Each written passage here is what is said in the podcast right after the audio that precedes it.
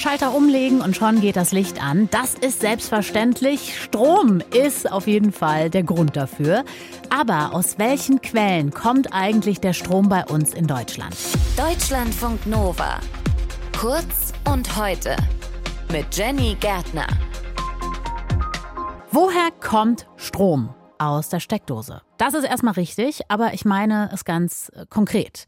Ich will wissen, welchen Strom bezieht ihr? Wie sieht der eigentlich aus, der Strommix bei uns in Deutschland?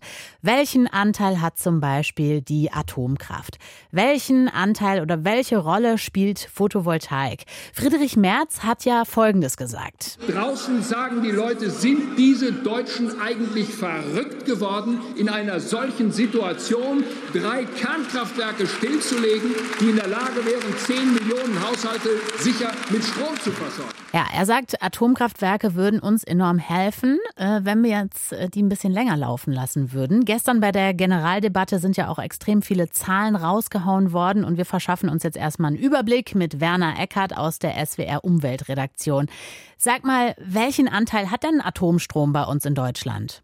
Also wenn man den gesamten Strom, äh, die gesamte Stromproduktion in Deutschland anguckt, dann sind das 5,7 Prozent ähm, in diesem Jahr gewesen. Und das ist sicher nicht so viel, dass man davon 10 Millionen Haushalte versorgen könnte. Dann lass mal generell drauf gucken. Wie sieht der Strommix aus bei uns?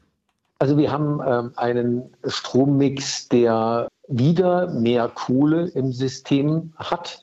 Das sind 30 Prozent ungefähr, grob gesagt. Das liegt eben daran, dass wir weniger Gas verbrennen und dass der Wind und Sonne haben ebenfalls zugelegt, aber wir haben weniger Atom als im vergangenen Jahr. Wir hatten im vergangenen Jahr ja tatsächlich noch sechs Atomkraftwerke am Laufen. Jetzt sind es eben nur noch drei und dadurch hat sich da auch was reduziert. Viel Kohle, viel Erneuerbare, in Summe 50 Prozent annähernd äh, mittlerweile, wenn man Wind und Sonne zusammennimmt. Gas spielt eine gewisse Rolle, vor allen Dingen auch in der Industrie. Das darf man nicht unterschätzen. Die Industriekraftwerke setzen sehr stark auf Gas. Wir dröseln es nochmal genauer auf. Du hast gesagt, erneuerbare Energien, der Anteil ist gewachsen. Wie sehr mhm. ist er gestiegen? Also er ist tatsächlich von knapp 45 auf jetzt äh, im aktuellen Halbjahr, ersten Halbjahr 22 auf annähernd 50 Prozent gestiegen. Wir wissen alle, dass ja gar nicht so viele neue Windräder gebaut worden sind, Solaranlagen schon. Es liegt also nur zum Teil an neuen Anlagen. Es liegt sehr wesentlich am Wetter. Und äh, das ist eben so ein Punkt bei den Erneuerbaren. Es gibt da Unterschiede. Im vergangenen Jahr, das war sehr windschwach und das hat man dann eben auch in Zahlen gemerkt. In diesem Jahr hat bisher viel mehr Wind geweht und vor allen Dingen auch viel mehr Sonne geschienen. Und deswegen haben wir einen deutlich höheren Anteil. Wenn wir das aber auf 80 Prozent Erneuerbare in 2030 steigern wollen, das ist ja das politische Ziel, dann kann man nicht nur auf mehr Sonne setzen, sondern dann braucht man mehr Windräder und mehr Solaranlagen. Dann lass uns noch mal auf die Kohle schauen. Entscheidender mhm. Anteil, hast du gerade gesagt. Ähm, was für einen Bedarf haben wir da? Also wir müssen ja irgendwo Strom herkriegen momentan. Ja. Und Kohle ist insgesamt deswegen wieder angestiegen auf annähernd 30 Prozent der Gesamtversorgung, die mit Kohle betrieben wird. Und äh, die Regierung hat ja als Reserve weitere Kohlekraftwerke freigegeben sozusagen. Die werden dann produzieren können, wenn wir im Winter noch mehr Strom brauchen. Also der Anteil wird in diesem Jahr und im nächsten sicher nicht sinken. Aber der Kohleausstieg steht ja zumindest auf dem Papier nach wie vor. Kann denn Kohle jetzt vieles ausgleichen in der aktuellen Situation? Ja, muss sie. Äh, irgendjemand muss den Strom produzieren. Ja. Das ist angesichts der Situation, die wir beim Gas haben, sicherlich eine Option. Interessant ist ja, dass wir nach wie vor sehr viel Gas verbrennen.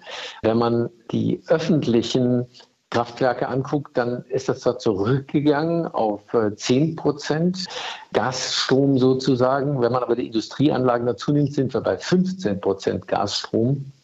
Und das ist erstaunlich viel.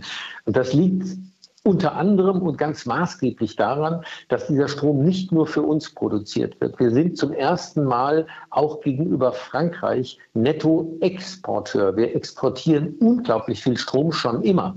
Aber zum ersten Mal äh, liefern wir auch mehr Strom nach Frankreich, als wir von dort kriegen. Es liegt daran, dass die französischen Atomkraftwerke nur zum Teil arbeiten können wegen Hitze. Die Flüsse sind überhitzt und deswegen ist die Kühlung sozusagen nicht mehr möglich. Und vor allen Dingen, weil sie sehr viele technische und Sicherheitsprobleme haben und deswegen der Atomstrom in Frankreich schlicht und einfach knapp ist. Und Frankreich sorgt dafür, dass bei uns sehr viel Gas weiter verbrannt werden kann, weil die Franzosen zahlen jeden Preis für äh, Strom momentan.